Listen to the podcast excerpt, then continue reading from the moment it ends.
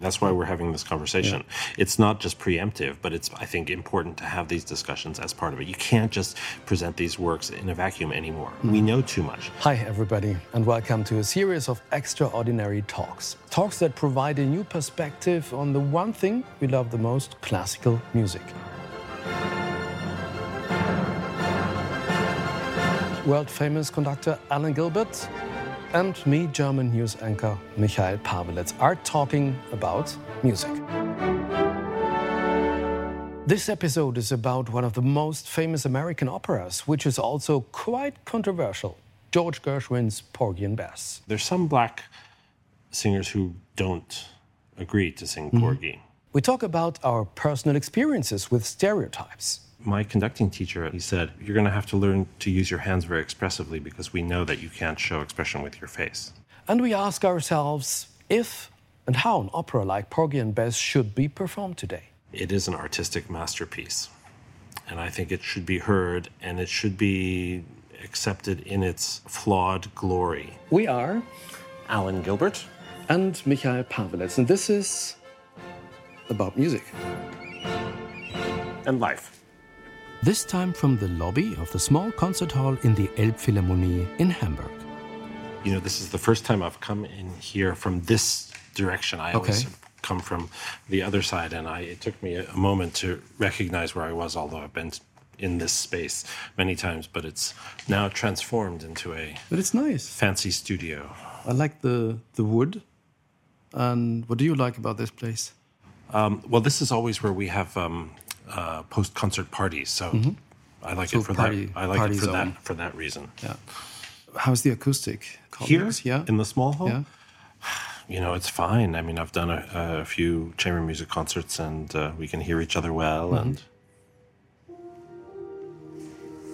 and we can hear something now. Even yeah, the acoustics are. What is it? I don't know. You can name that tune. It sounds like a. It sounds like new age elevator music. Yeah, maybe like this, or or I think about the uh, um, a dentist, dentist sitting in a dentist chair and calmed down by music like this.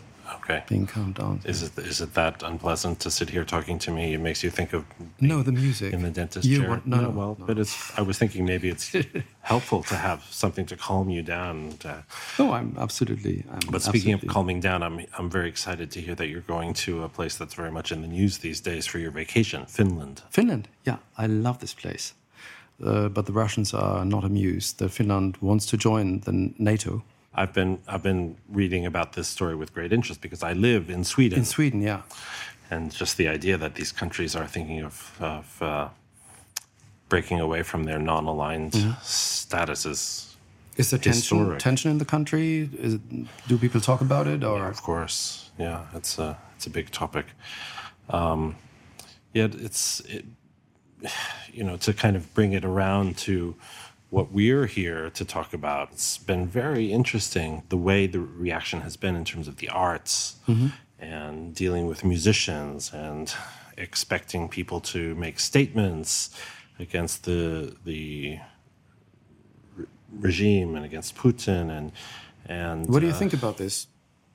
Well, I think that there's a there there are certain um, certain behaviors that I think are black and white. Mm-hmm inexcusable. And support for that, I think, is unconscionable and wrong. And so I absolutely think that um, people like Gergiev, who, you know, it's sad to say, but I, you know, I've known him for a long time, and I've had sat down at a table with him for dinner many, many times. Mm-hmm. Um, it's been uh, tragic to see how he's been been, I think, rightfully cancelled. Why? Um, you, why would you say rightfully? Because I think he's he's actively supporting mm-hmm. Putin. I mean, he doesn't even hide it. Valery Gergiev is a Russian conductor and opera director. In March 2022, he was dismissed as chief conductor of the Munich Philharmonic. The reason? He's a close friend of Vladimir Putin, and he openly supported the Russian president even after he started the war against Ukraine. I think there are certain black and white cases and you know I hate having to speak against someone that I I kind of would have called a friend. Mm-hmm. Um, I didn't know him well ever, but you know we were uh, we were certainly on a first name basis. And, but he's and a, he's a great conductor, though. He's a great conductor and a great artist, and and um, has done things that have been infuriating. And you know, in retrospect, we probably should have been harder on him in the past when he stood up for the aggression in Crimea. And and uh, it's I, am not here to talk about mm. Valery, but but um, but to expect other Russian musicians to come out and make statements against Putin, um, I think actually has been unfair mm-hmm. and uh, essentially has amounted to to um, canceling musicians simply because they're Russian. Mm-hmm. And this idea that there's an absolute morality that people have to choose sides on is, I think, naive, and I, I think it's it's wrong. And it reminds me um, and not just because I'm half Japanese, but it reminds me of the treatment of Japanese people, even citizens in the mm. United States during World War II, who mm-hmm. were put in in prisons. Essentially, they were you know holding camps essentially uh, for people be- simply because they were Japanese during World War II, and um, just sort of guilt by association. Um, is is a very harsh measure to take, and you see you know, young musicians who wanted to do competitions, and competitions said, no, we're not going to have any any Russian Russian musicians allowed. And to me, that seems completely misguided. I mean, eh, wrong, completely wrong. Yeah. And on Instagram, I found um, a post of a young Russian cellist, maybe 18, 19, and she got cancelled by a Swiss festival, a really low level uh, local festival, because she's a Russian cellist and she performed with a she performed with a piano accompanist from Ukraine before, and their friends. So I had to write an email, uh, which I did, and um, this festival apologized two, three weeks later. Yeah, there's this kind of knee jerk reaction that makes people think, oh, well, some people will be offended, so we better avoid that. And it's so arbitrary um, to say that okay, well, this person carries a Russian passport, therefore you, we can't have them because the Ukrainians in the audience are going to be offended, and and maybe there's some, but I think most people don't have a problem with the people themselves. Mm. It's it's the ones who are responsible for the war and for the atrocities that are happening. They need to be held responsible. But it, to me, it seems like the young musicians are the ones we should be supporting, and yeah, and, and, not just young musicians, yeah. but young people, because it's it's um, to it, it, my guess is that it only exacerbates the situation. It only like hardens these divisions by by treating people differently because there's no there's no perfection in morality. And, you know, if you start holding people to a standard um, that essentially nobody can meet in terms of moral rectitude and, and, and, uh, and saying the right thing at every minute in your life, um, it's just not going to work. And I have many Russian friends who, who are in the West and I, who, who I know are horrified by what they see mm-hmm. Putin doing, but feel understandably, I think, terrified about speaking up because they have family still mm-hmm. in the country and they don't want people to be caught in, in some sort of collateral kind of revenge damage or something, which is seems entirely possible, if not mm-hmm. likely. So anyway, this is this is an inter- interesting question. You, you, mentioned you mentioned uh, um, this experience of Japanese people in the United States during the Second World War, maybe after. You're half Japanese, your mother's Japanese. Uh, what was her experience? What uh, did she tell you uh, when she came to the States? Was it did it change then? I mean, this was New York, not California. Maybe there's a difference. I don't know. Well, it's been interesting because um, over the years, um, we've kind of drawn my mother out a little bit and talked to her about it. And she said more in the last years than she did when we were growing up. She didn't mm -hmm. refer to these things. And so I didn't know so much about her experience until relatively recently, and it's it's kind of amazing and and and very sad to hear about what what she went through. My my mom came to study violin mm-hmm. at Juilliard with mm-hmm. the famous Ivan Galamian. Wow. At, at yeah. Juilliard when she was I think 18, mm-hmm. and um, it's kind of a charming story. My um, uh, I think the biggest fear of my grandparents, her parents, was that she would, the way they put it, find a blue air, blue-eyed American and get married, and not come back to Japan. So, what happened? exactly that. And anyway, they met, and my um, grandparents came over for what I guess was a very small wedding, essentially at a judge's apartment in New York, and they got married. and And my dad said that he was quite intimidated because her Japanese parents came and they didn't speak a word to him, and and they were just there, very kind of impassive, and watched the the ceremony, and then they went back to Japan, I guess, for the first time for my dad some months later, and then they had another party there to celebrate with the Japanese um, family and the Japanese friends there. But my my my father said it was a fast for him that was the other way because Yeah. there weren't that many Americans in Japan at the time, and he said it was total culture shock, and he mm-hmm. would have to walk for like half an hour to get to the place that had the the closest place that had an English language mm-hmm. newspaper, and there were no signs in English. Of course, now if you go to Japan, it's easy Yeah. because every you know everyone speaks English and there's signs in English, but at the time, nothing. I've been there four or five years ago and on the countryside. Oh well, the and- countryside that's a, and something nobody else. spoke English. Yeah, no, but that's different. Everybody was really, for us, Yeah. yeah, very friendly. And we made a tour in a museum with a Japanese guy, and he was really enthusiastic, explaining everything. And you in understood nothing. No, but he was No, nice. You know, it's a very easy place to visit now, even if you don't understand anything, because you can, you can. I think the, the they are very welcoming uh, for the most part, and and. Uh, uh, but anyway, this was my father's experience there, and then just to quickly wrap up this chapter of the story, after a few days, my grandfather invited my father out for beer, and they went out together and they got drunk together, and it turned out that he spoke perfect English Wow. Okay. but he just had to get used to this idea. And after that, they were great friends Yeah. for the rest of my grandfather's life. But my mother here, not here, in the States, uh, told me about experiences where she would call up a place to, to um, try to rent an apartment because my father was concertmaster of the San Antonio Symphony in Texas, San Antonio, Texas.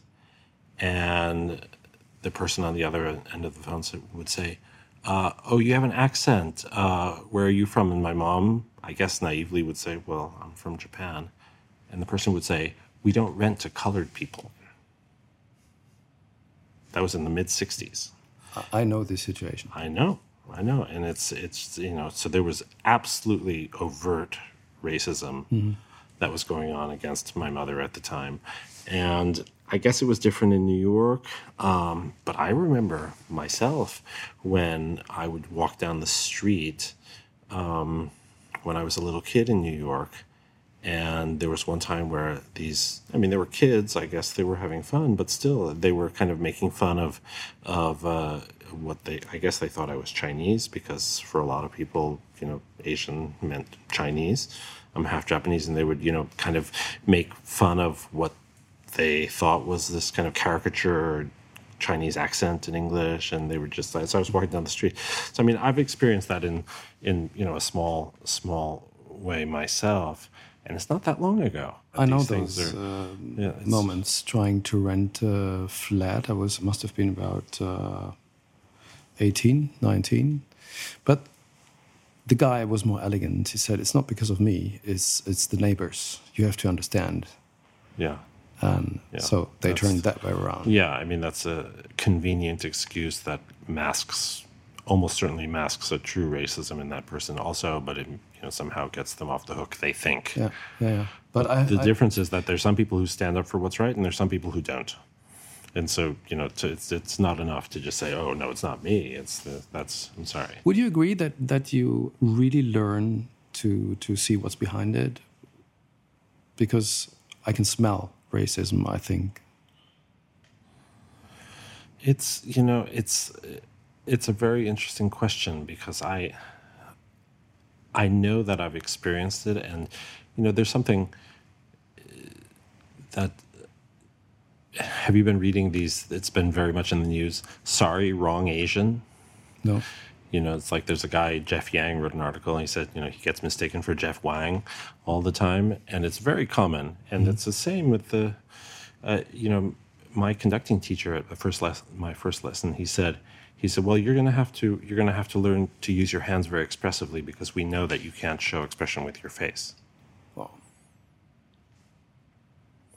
And that's connected to the idea that oh, all Asians look alike, or all black people look alike. The moment you It's- can, it's- can you remember your inner reaction?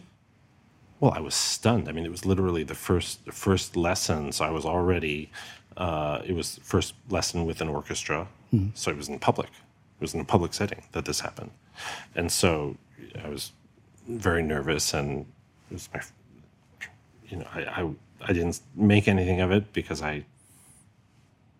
I was too, too sort of nonplussed to to react, um, but that kind of idea that you know somehow it's you can write off an entire group of people and just say oh they all look alike and that happens with any sort of ethnic group that people are not familiar with it's it's not it's not only against asians but it's very, Did, much the did you case. have did you have the uh, um, the the idea to prove him wrong?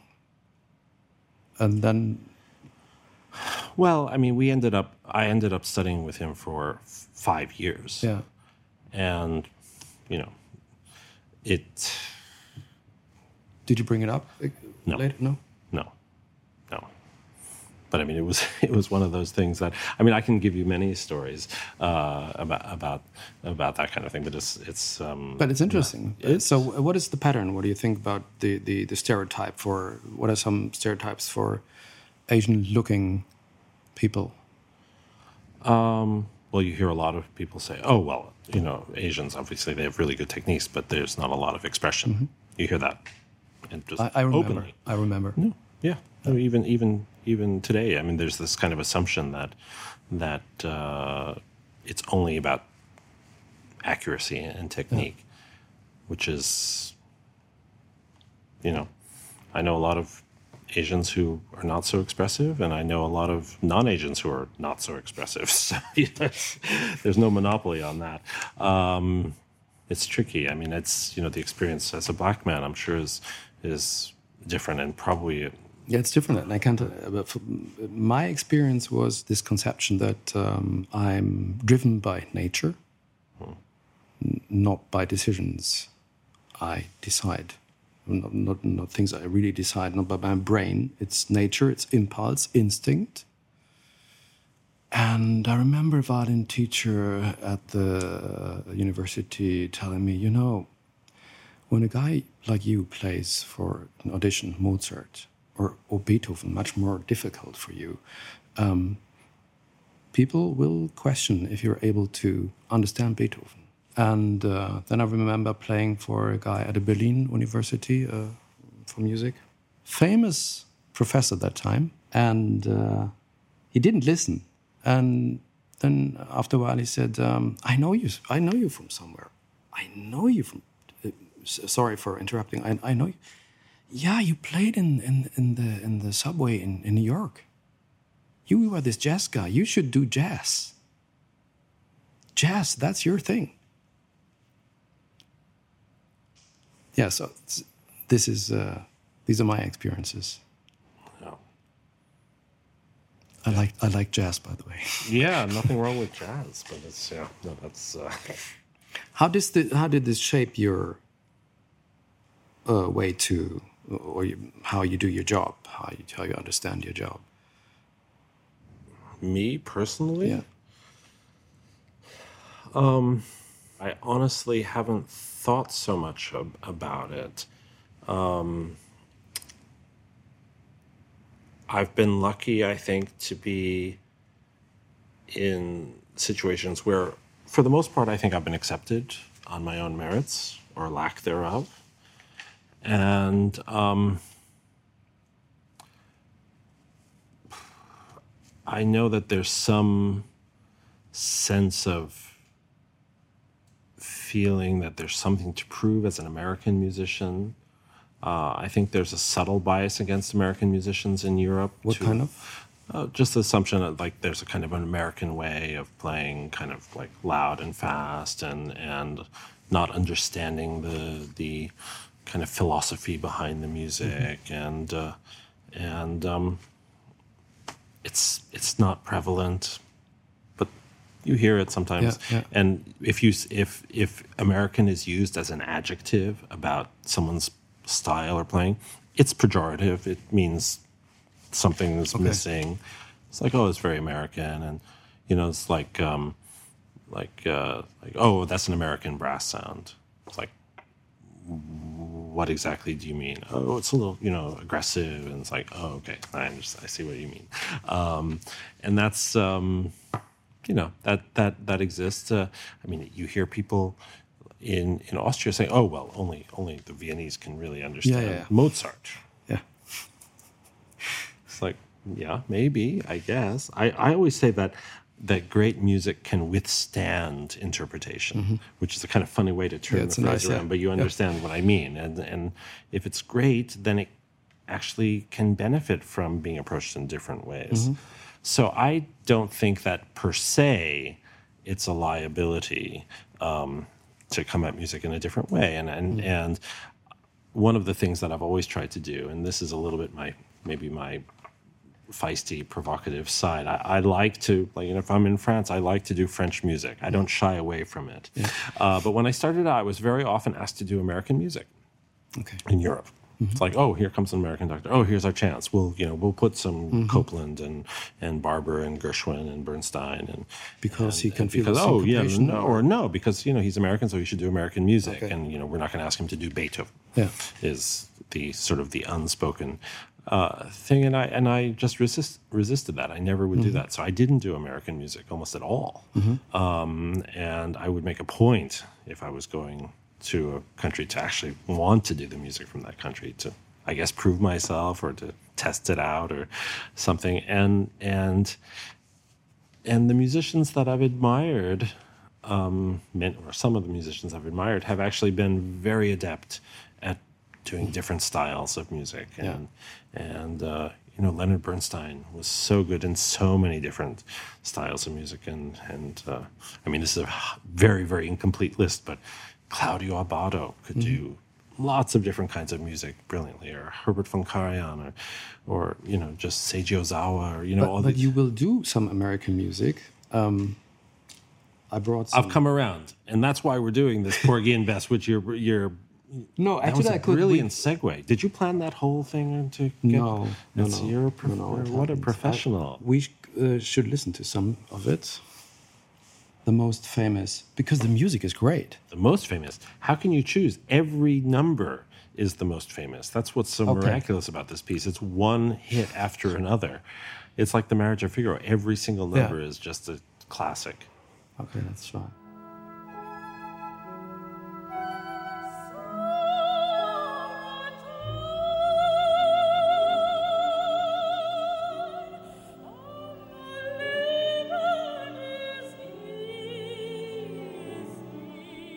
Porgy and Bess is one of the most frequently performed operas in the United States. It was written by George Gershwin and had its Broadway premiere in 1935. The opera claims to depict the lives of black Americans set in the fictional settlement of Catfish Row in South Carolina. It is the love story of Porgy, a disabled beggar, and Bess, a former prostitute who struggles to turn away from drugs and her abusive ex partner. George Gershwin decided that the piece should be performed only with black artists. This rule still applies today. It's challenging with Porgy and Bess in a very direct way because you're supposed to do the, the piece with an all black cast. Mm-hmm. And I I don't know, what's your th- thought about that? It's like, you know, when you do Otello by by Verdi, Othello is supposed to be a black man and Desdemona is white and that's kind of the one of the cr- cruxes of the story.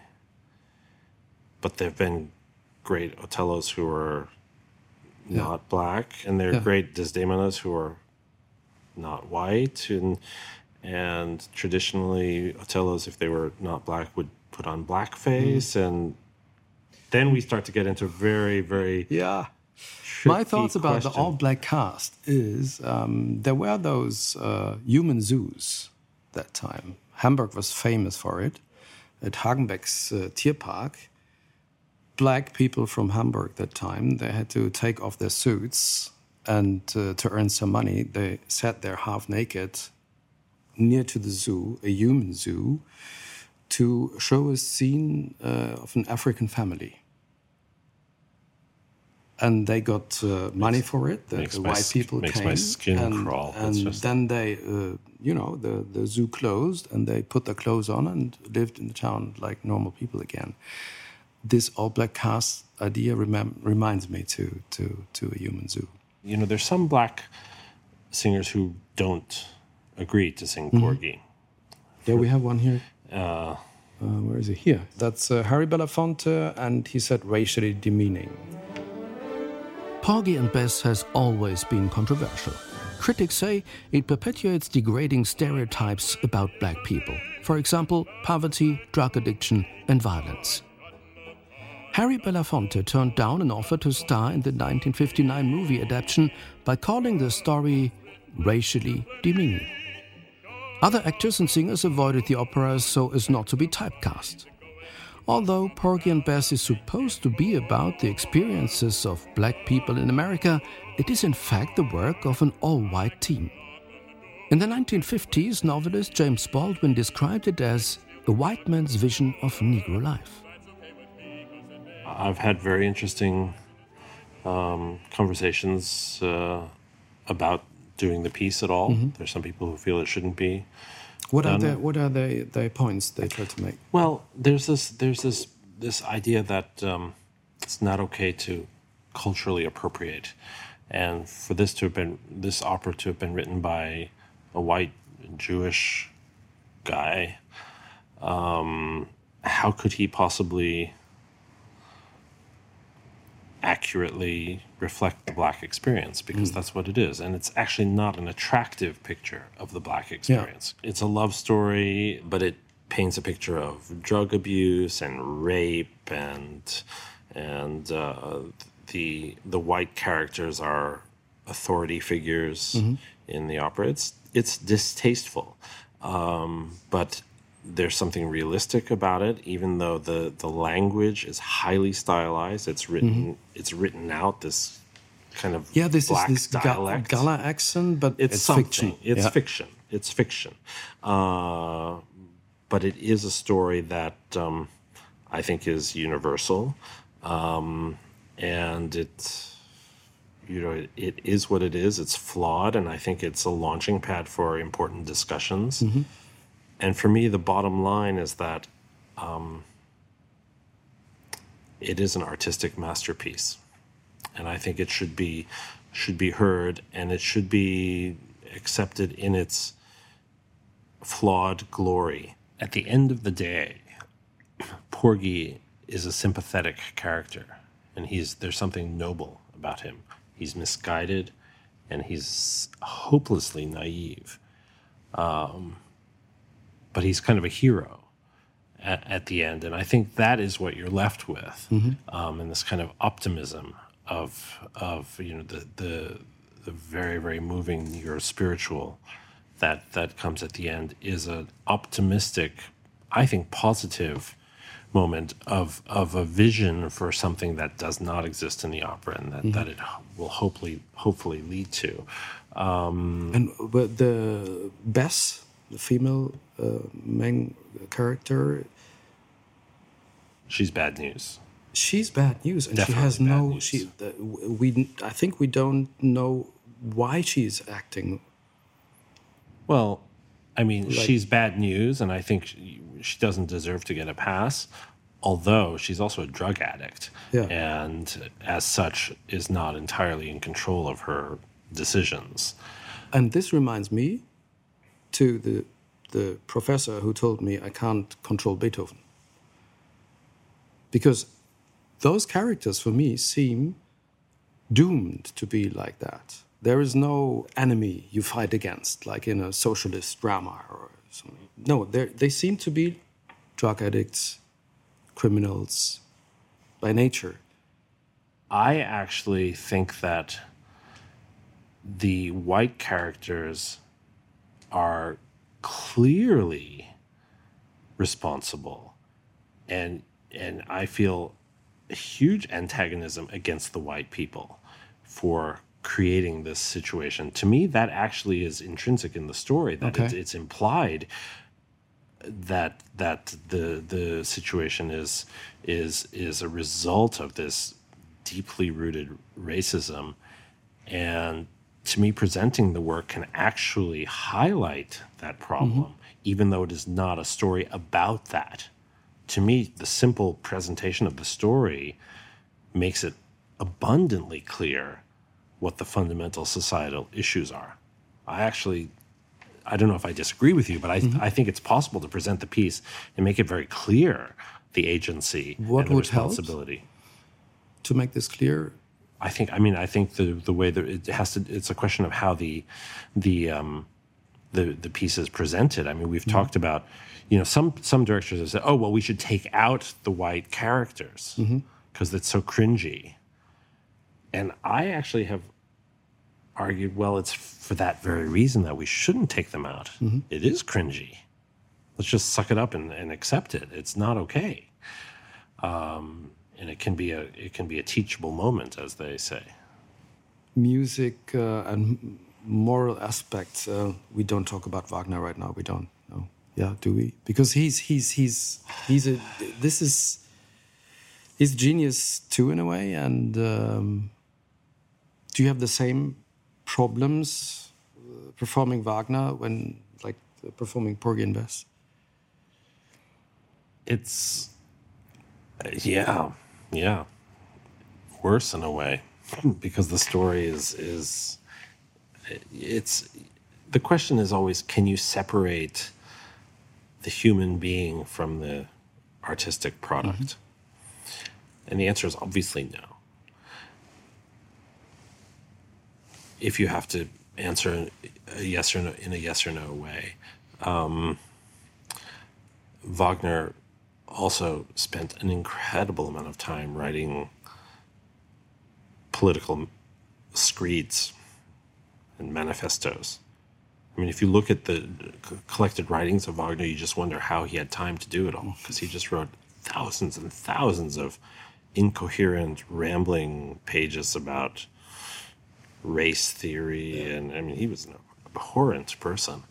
And most famous is uh, das Judentum über das Judentum in der Musik. oh, yeah, just crazy. And and it seems clear that a character like Alberich and you know those characters are Jewish caricatures. And Do you think it's okay to cancel those pieces? I think you. Sh- I think, as a policy, I think you should absolutely not cancel works of art because they con- contain flawed elements about of of human nature and human behavior in the past. It would be too difficult. I mean, if you if you not, it's not that it's too difficult. It's that there's no end to where you would have to what you would have to start canceling if you say, "Oh, look at this book. There's a there's a there's a black servant that appears. I mean, Rosenkavalier. There's that famous last scene where the the little, you know, it's supposed to be a little black kid who comes out and picks up the handkerchief and runs off.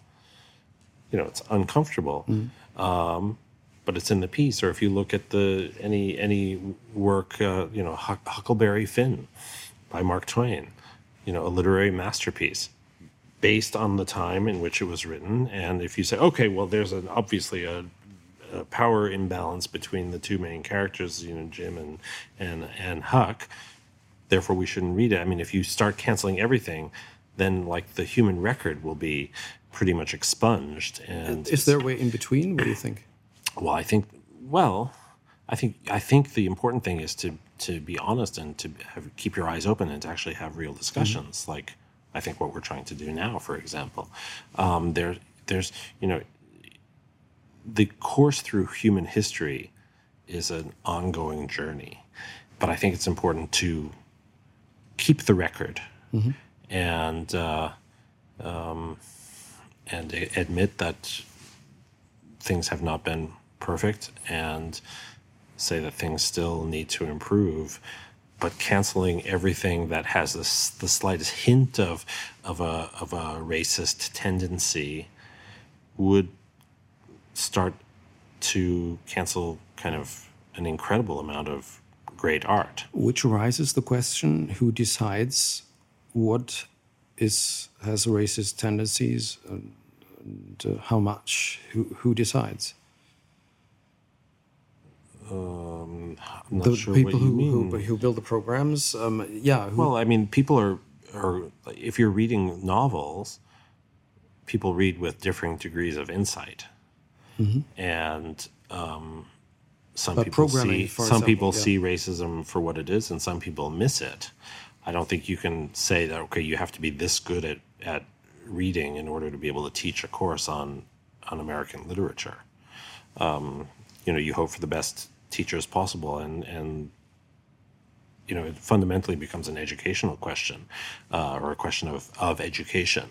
Um, and the more people are equipped with good background and good grounding in in in the in the subject of you know ethics and and uh, and history. Um, that's why I'm you know I'm happy that uh, um, you know, my daughter's planning to go to a liberal arts college in the States. She wants to be a musician. And I think it's really good because these discussions, these very real discussions, um, happen at, at the good schools. Um, and, you know, it's an oversimplification, but lack of education and lack of access to education and lack of interest in in education is, I think, as responsible for the problems of the world as almost anything else. Um, the access to to critical thinking and the the the idea that you know the principles of the age of enlightenment are important you know that's being really shunted to the side now. And and you know even as musicians and as journalists i think you know we benefit from having the widest possible exposure to the evolution of human thought not just human thought but the evolution of human thought Do you see it as ev- evolution? That that those steps we take right now is uh, are steps of really a bigger way we are going? It goes, but it go, yes one and no. direction? One no, direction? absolutely not. Unfortunately, it's the thing. You know, it's like it's, it's like Sisyphus. You Yeah, know, yeah. we get, keep getting pushed back. Yeah. Uh, and maybe it's hopefully it's two steps forward and one Mm-hmm. step back. Sometimes it feels like one step forward and twenty five steps back. Yeah, yeah. Um, but um, I, you know, the hope is obviously that there are enough people who are still trying to walk in the right direction Yeah. that the general trend will continue in the right way. Maybe doing a piece like Porgy and Bess um, can help. Let's hope so. I have no, I have, you know, I have no illusions about, you know, it's like we don't solve problems by present by doing art, but, but if we can can give an, a spot of, of hope and optimism and idealism, um, that's at least a small part of what motivates us. Are you ready for um, people complaining about you doing this Porgy and Bess? And Absolutely. That's why we're having this conversation. It's not just preemptive, but it's, I think, important to have these discussions as part of it. You can't just present these works in a vacuum anymore. We know too much. You know, maybe 50 years ago or 20, even 20 years ago, you could get away with it. If you look at old movies, you know, even from 20, 30 years ago, you think, really? Was that acceptable then? yeah, yeah. And it was. It's crazy, isn't it? Because they, yeah, yeah, yeah. but now we know more, so we don't get that pass. Mm. And that, in its small way, I think, is also a sign of progress. yeah, totally agree. Alan, thank you so much. It's uh, always, it's more than a pleasure. It's really interesting, and next time I'm going to only talk about your job. I want to Okay. hear, I want to hear about what you do, and and specifically about um, presenting the news and having to be somehow neutral when you're presenting things that obviously have very clear sides. It's very interesting to me. To, Oh, it's exhausting. yeah, no, but that's that's Yeah, it's hard. your turn next time. Yeah. Okay, Okay, thanks so much. thank you. Thank you for watching and listening. This is about music, and this is about to go on.